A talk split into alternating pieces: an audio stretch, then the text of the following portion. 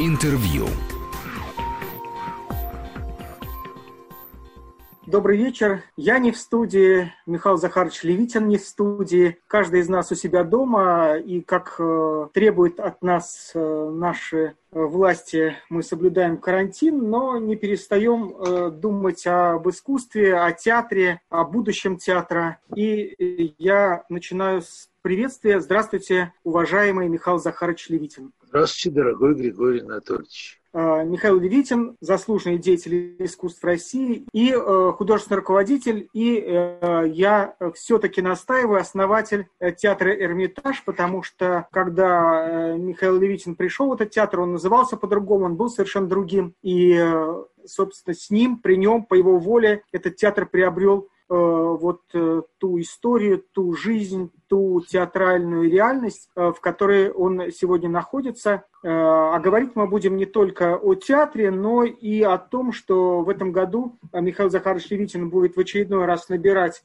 курс с режиссерами и актерами в ГИТИСе. И, слава богу, нас освободили от необходимости принимать всех он, онлайн. Ближайшие, как я понимаю, неделю-две будут э, обсуждены и решены все технические вопросы с этим связанные. Но вот это вот э, самое главное в том, что касается приема, потому что мы еще не знаем, когда он будет, но этот очень важный вопрос решен. И, как я уже э, говорил однажды, что те ребята, которых вы э, выпускаете э, в этом году, те ребята, которых вы принимаете, они будут руководить театрами и будут определять лицо театра э, не только в 2020-е, 30-е, 40-е, 50-е, 60-е, 70-е, но даже в 2080-е годы. От этого сознания вам страшно или нет? Нет, нет, потому что я с ними до предела существую. Ничего из того, что из того малого, что я умею, ничего не скрываю. И они, по-моему, меня любят. Мне не страшно, потому что все-таки это театр чистого мастерства. Все-таки это театр ради театра. Все-таки это театр не ради моды. Все-таки это театр во многом советский театр 20-х, 30-х годов. Во многом театр из лучшего, что я видел за свои годы в настоящем. Как-то учитывается опыт театра. Я им его передаю. Скажите, а за что вы можете ругаться на своих студентов? За то, что очень долго иногда приходится им э, разбираться в том, что я говорю. Поэтому я добиваюсь какого-то, ну, почти мгновенного понимания. Иногда это кажется насилием, я это абсолютно четко чувствую и знаю. Но все курсы очень быстро схватывают мое желание. Ну, конечно, не сразу. Вот это не сразу, оно трудно, и я злюсь очень. Мне всегда кажется, что те, кого я люблю, и те, кого я принимаю, должны мыслить заранее, как я, понимаете? Это есть такое заблуждение педагогическое. Почему ты не думаешь, как я? Понимаете, как говорил э, когда-то э, Всеволод Эмильевич, делайте, как я, и все будет хорошо. Скажите, а вы, когда учились, вы так понимали своих учителей и требовали ли они от вас этого? Вообще, что э, из опыта своих учителей вы передаете своим ученикам. А что из э, того, чему они вас учили, вы считаете, учить их не нужно? Это интересный очень вопрос, потому что э, наш курс сейчас определяется в Москве только Бородиным Алексеем Владимировичем и мной. Мы два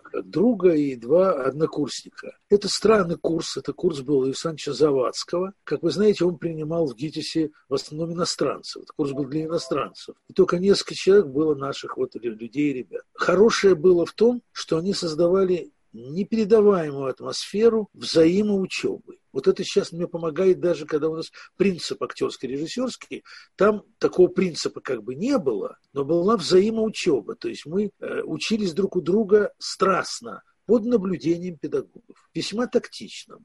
Ну, Александрович просто был человек, так сказать, небожитель, как можно было назвать его. А Ирина Сергеевна Нисимова-Вульф была очень рабочий человек и дала нам э, первые навыки Э, учения Станиславского, так как она тоже МХАТовка. Вот это было разбор пьесы и прочее. Это шло от Анисимова Вульф, от Анисимова Вульф сто тысяч раз. От Завадского шел праздник, и требование отнести к театру как к празднику и всегда соблюдать это правило. Театр есть праздник. У кого он это научился? У Вахтангова, где играл Калафа, или у Станиславского, где играл Чацкого и Альмавиву. Мало ли кого он там играл прекрасно. Это была чудесная атмосфера. Чудесная, добрая, очень добрая гитическая атмосфера. Э, называл нас эм, покойный Александр Гончаров ученики лунного принца так как Михаил Александрович когда-то сыграл в элите лунного принца. То есть попросту лунатики. Я счастлив, что этот лунатизм в нас остался.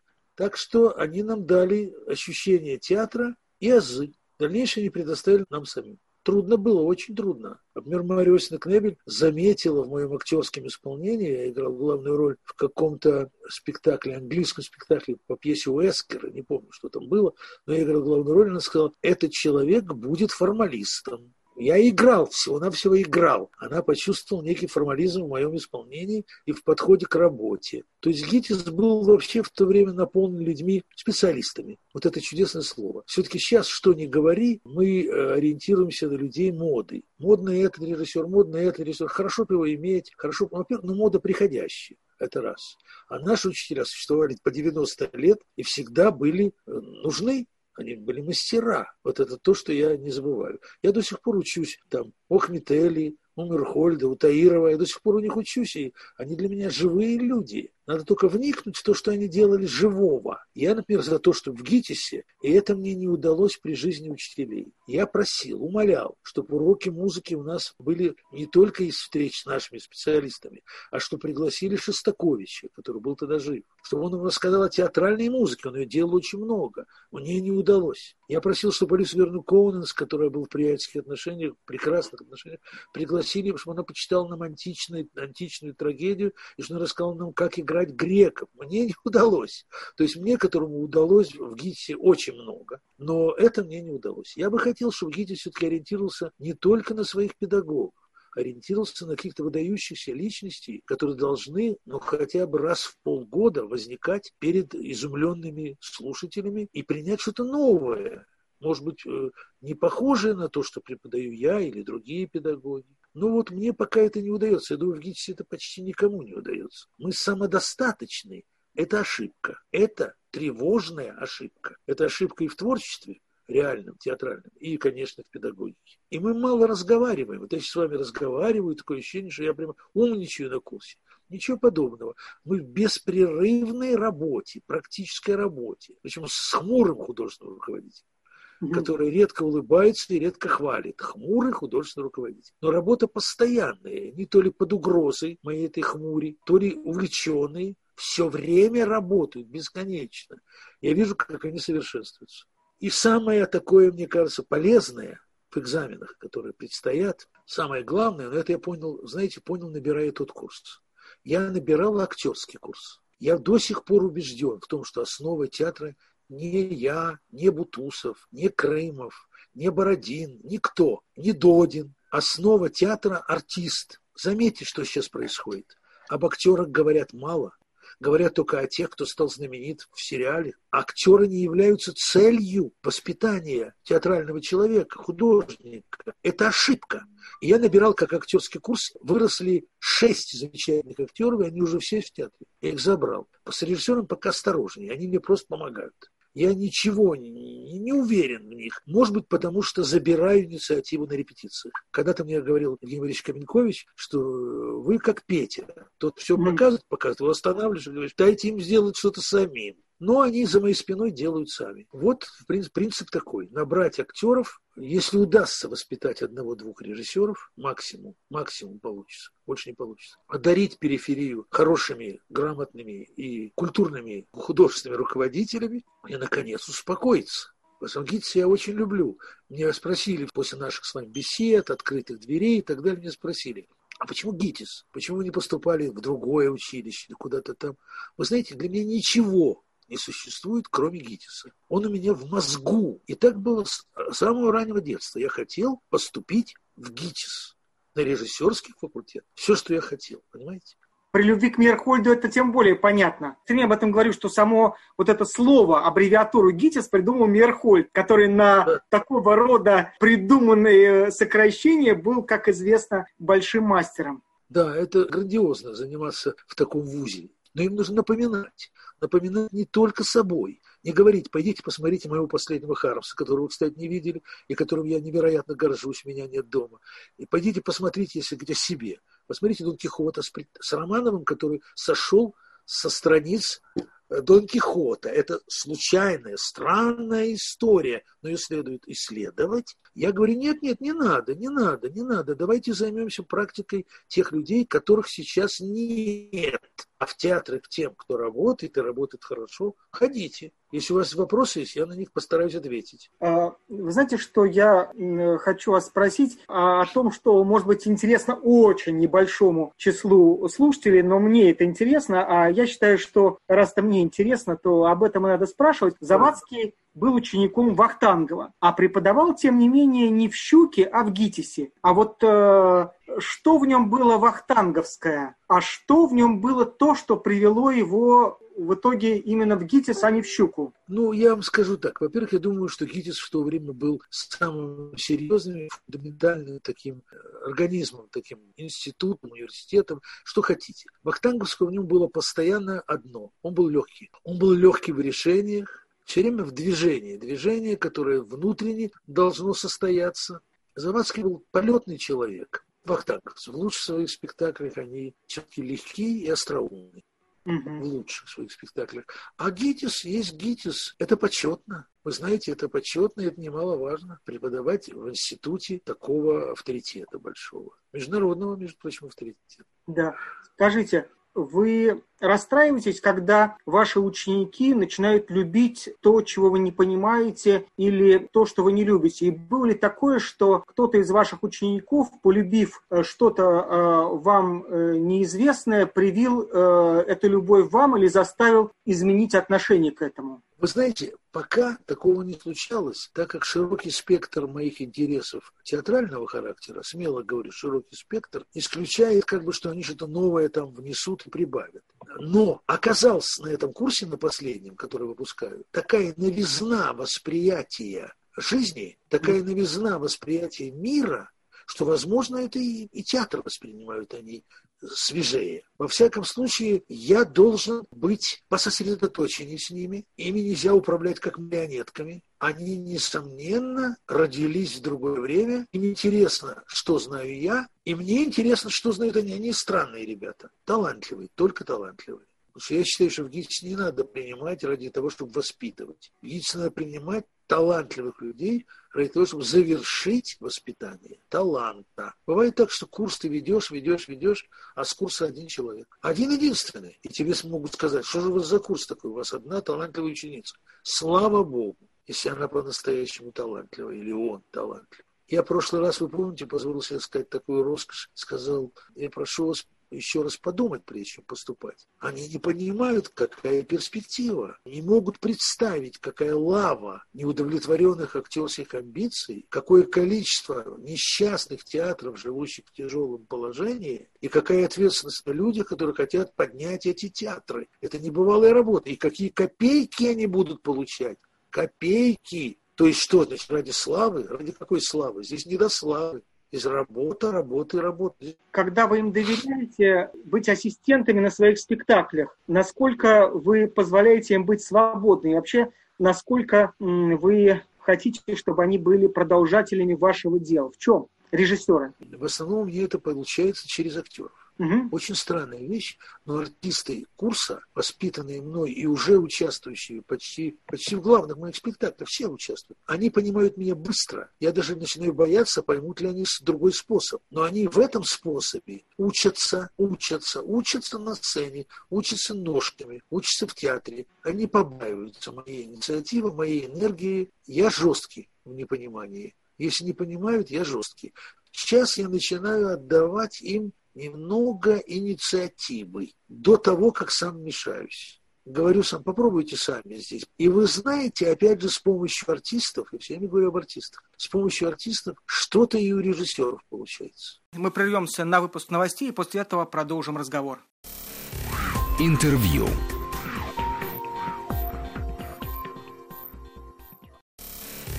Интервью. Михаил Левитин, заслуженный деятель искусств России и э, художественный руководитель э, театра «Эрмитаж». Давайте несколько вопросов про поступление. Вот приходит э, молодой человек или девушка к вам, и они пришли с каким-то репертуаром, как известно, басни, стихотворение, проза. Человек выходит и э, говорит, с чего начать? И вы что на это отвечаете? Я отвечаю, читайте наш сайт. На нашем сайте очень четко написано, что нужно читать при поступлении к нам. Очень четко написано. Все остальное написано так. Если хотите, можете еще что-то почитать. Но это не станет для нас самым важным. Я выбираю авторов, которые прошли через мою жизнь, людей, которые повлияли на меня лично. Это не бытовые писатели. Это писатели, почти все поэты. Мне хотелось, чтобы они столкнулись с литературой от них далекой. Каждый может прочесть Канармию, да ни в коем случае. Олеша существует, Хармс существует, и потом у меня там написано четко, кроме поэтов, Гоголь, Гоголь, Гоголь. Я заметил в нашем вчерашнем разговоре, позавчерашнем, что на курсе уважаемого Юрия Николаевича Бутусова тоже фамилия Гоголь прозвучала. Это интересно очень. Гоголь – это средоточие театральных новаций, средоточие, ну, лучший русский писатель. Пушкин – наше все, а лучший русский прозаик у нас Гоголь, думаю я. И тем не менее, то есть если кто-то говорит, а вот я пришел с другой басней, с Сергеем Михалковым, вы будете слушать? Конечно, я, я послушаю. Да, недолго. Если он это делает нарочно, буду слушать дольше. Ага. Это мне интересно. Может быть, какой-то пришел роковой человек в моей жизни, в мою жизнь вошел. Вообще, создавать самому себе препятствия – это одно удовольствие. Ну, для меня лично. И на курсе если мы создаем препятствия, они должны их преодолевать. Если вы обратили внимание, как они, а, вы не были на этой встрече, у меня с курсом была встреча, и они на меня смотрели, смотрели на меня с таким каким-то полуиспуганным интересом, хотя они видели меня несколько лет. Они не знают, что со мной произошло за это время, чего я хочу что я их собрал, что они могут мне рассказать. А мне было очень интересно посмотреть на них. И я увидел немного людей не очень счастливых. Сейчас не очень счастливых, естественно. На курсе должно быть счастье, счастье и праздник. Но жестокой рукой. И э, создатели должны быть достаточно. Я сказал, вы знаете, я привел им пример, одну забавную историю. Я спросил своего сына, Миш, скажи, пожалуйста, что такое модный режиссер? Он мне сказал, ну, а тот, кого ты назовешь модным, уже менее модный. Я говорю, а вот этот, а тот уже почти не модный. Я говорю, кто же я? Он говорит, а ты как у Ледовик XIV.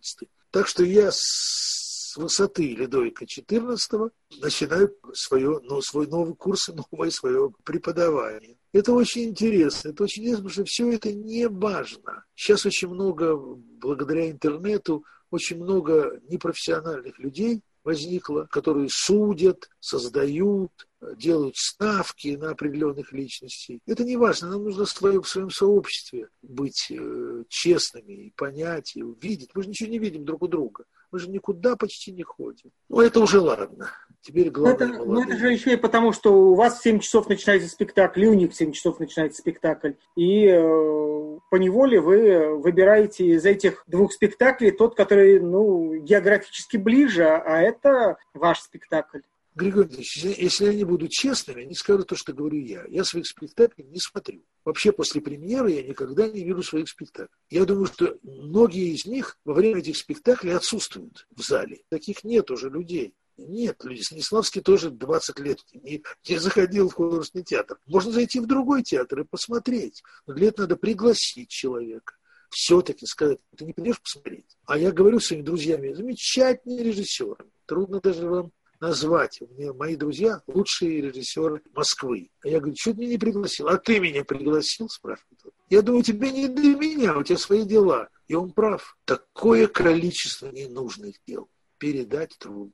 Организационных, прежде всего, административных. Вот здание строят сто лет – вот крутится вокруг меня масса инженерных людей с чертежами. Вот-вот войдем, через неделю будем в здании, через два дня начнем. Вот сейчас деньги есть, деньги есть. Уже второй раз строит. Первый раз деньги все украли. Второй раз строит. Деньги все Начнем, начнем. Где начнем? Тогда я являюсь на совещании и говорю, вы ждете моей смерти? Не дождетесь, говорю я. Они начинают чуть-чуть интенсивнее, энергичнее действовать, чуть-чуть. И опять все замирает. Это удивительно. Это меня волнует. Но, скажу честно, тоже не на первом месте. Я 38 лет входил и выходил в свое здание в саду Эрмитаж. Можете представить какой-то гигантский срок. Так, почти Таировский театр. Кстати говоря, я всегда иронизирую, что театр с длинной историей практически э, каждый год имеет возможность праздновать какой-нибудь юбилей. У вас в этом году тоже юбилей, 30 лет, как вы художественный руководитель театра «Эрмитаж». Да, да, да, это правда, да, 30. И кроме всего прочего, у меня, у меня еще есть некая дата, которую я ненавижу, называю, не хочу, чтобы вы ее называли. Моя личная дата, моя мужская дата. Я не, называю не, человеческой, а мужской датой. И у нее, да, да, да, у нее потрясающая дата в декабре месяце, потрясающая дата. Но я помню, что все мои неприятности начались в мое 70-летие. Поэтому я страшно боюсь повторить неприятности.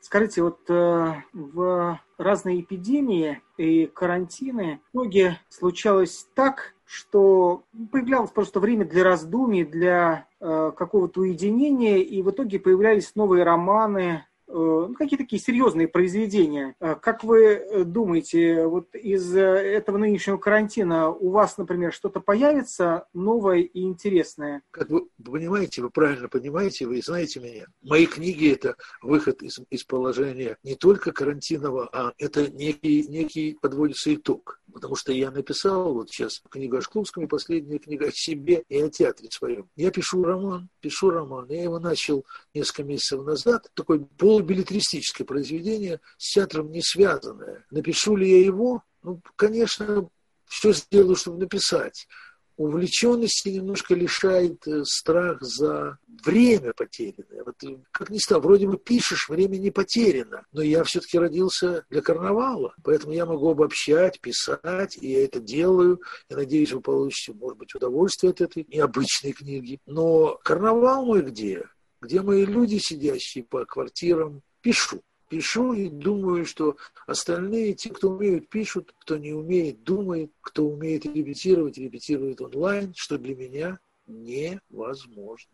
А как вообще строится ваш день и вот эту вот пустоту нахождения в театре вы чем компенсируете? Я вам скажу, с 8 утра я начинаю писать. Это регулярно. Это как, это э, как Бальзак. Он, по-моему, даже еще раньше начинал. Он начинал еще раньше. Главное не, не добиться его веса большого и не писать столько лишнего, сколько написал Бальзак. Я уже написал много лишнего.